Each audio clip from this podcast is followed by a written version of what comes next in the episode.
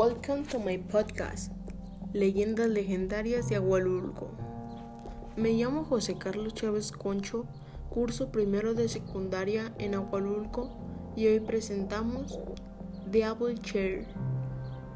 La silla del diablo es una roca volcánica que está ubicada en la calle Morelos, en el barrio del Nogal.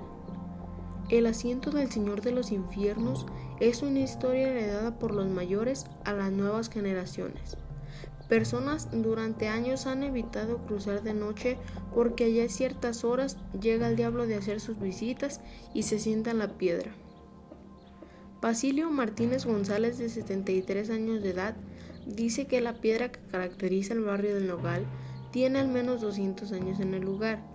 También indica que dos veces la silla ha sido removida de su especial lugar, pero los vecinos incluso han ido a la presidencia a reclamar su regreso y esto fue La silla del diablo.